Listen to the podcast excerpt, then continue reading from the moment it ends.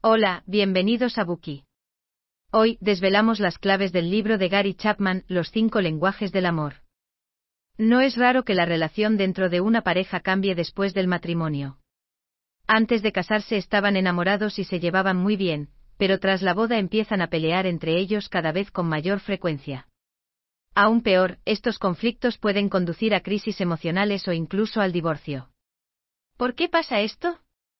El problema es que todos usamos diferentes lenguajes del amor, lo que significa que todos tenemos diferentes formas de expresar el amor. Al llevarnos bien con nuestra pareja, expresamos nuestro amor basándonos en nuestras propias ideas. Cada persona tiene diferente forma de pensar, y estas diferentes ideas hacen que al final los miembros de la pareja terminen usando diferentes lenguajes del amor. Esta es la clave, comprende su pareja la forma de expresar el amor que tiene usted. ¿Sentirá él o ella que lo ama? Tenemos estas dudas porque ignoramos el hecho de que todos tenemos diferentes lenguajes del amor. Es posible que su pareja no sienta el amor que usted le muestra cuando lo expresa a su manera, sin tener en cuenta la forma que tiene su pareja de entender el lenguaje del amor. ¿Por qué son importantes los lenguajes del amor? En el libro el autor dice que dar y recibir amor es crucial para sentir bienestar.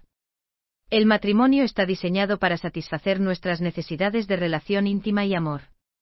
Sentirnos amados es la necesidad emocional más importante para nosotros.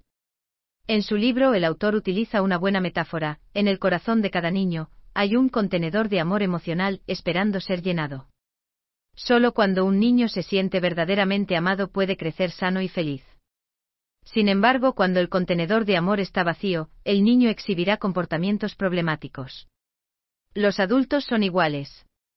Si nuestro contenedor de amor está vacío, y no podemos sentirnos amados, nuestro matrimonio tendrá problemas.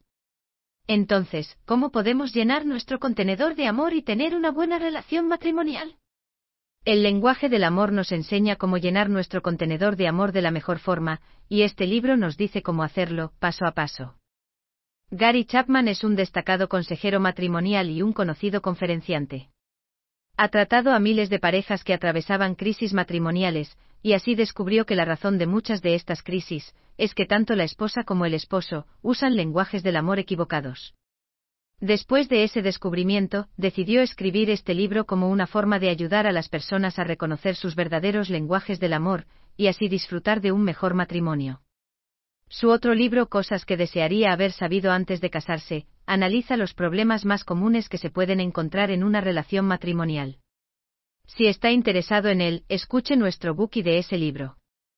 A continuación, descubriremos la esencia de los cinco lenguajes del amor en seis partes. Aprenderemos a descubrir el lenguaje del amor de nuestra pareja, así como el nuestro, para tener un matrimonio feliz y saludable. Primera parte, lenguaje del amor número 1, palabras de afirmación. Segunda parte, lenguaje del amor número 2, tiempo de calidad.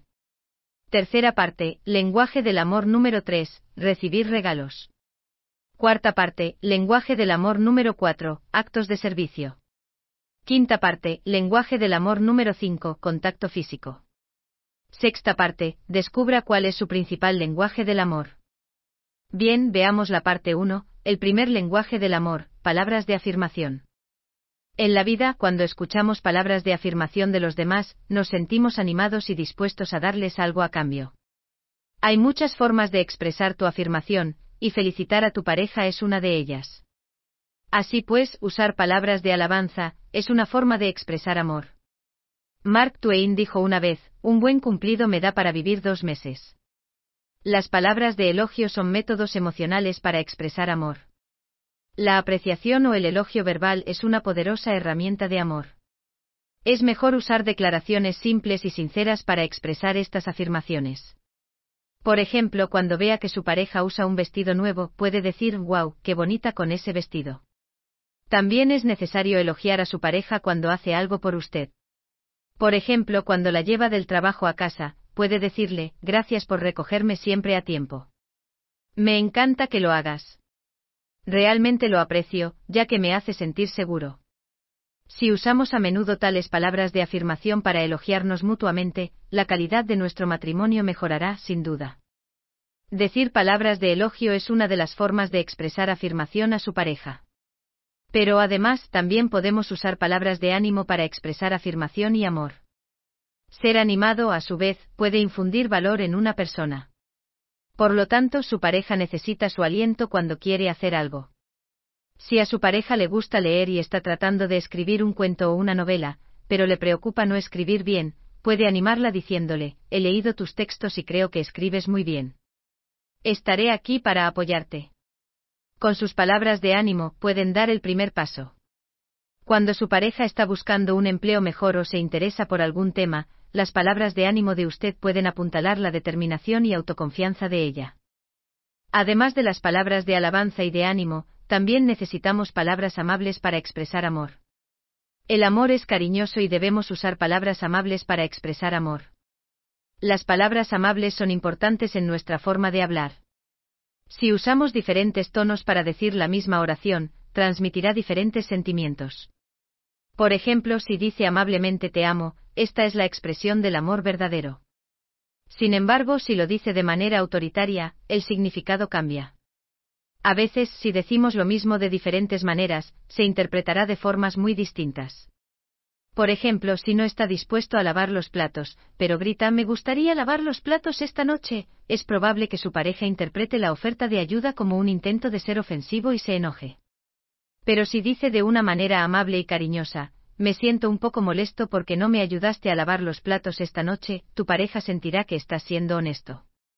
Cuando compartimos la tristeza, el dolor o incluso el enfado con nuestra pareja de una manera amable y amorosa, se considerará como una expresión de amor. Además de las palabras de cumplido, de ánimo y amables, también necesitamos expresar amor con palabras humildes.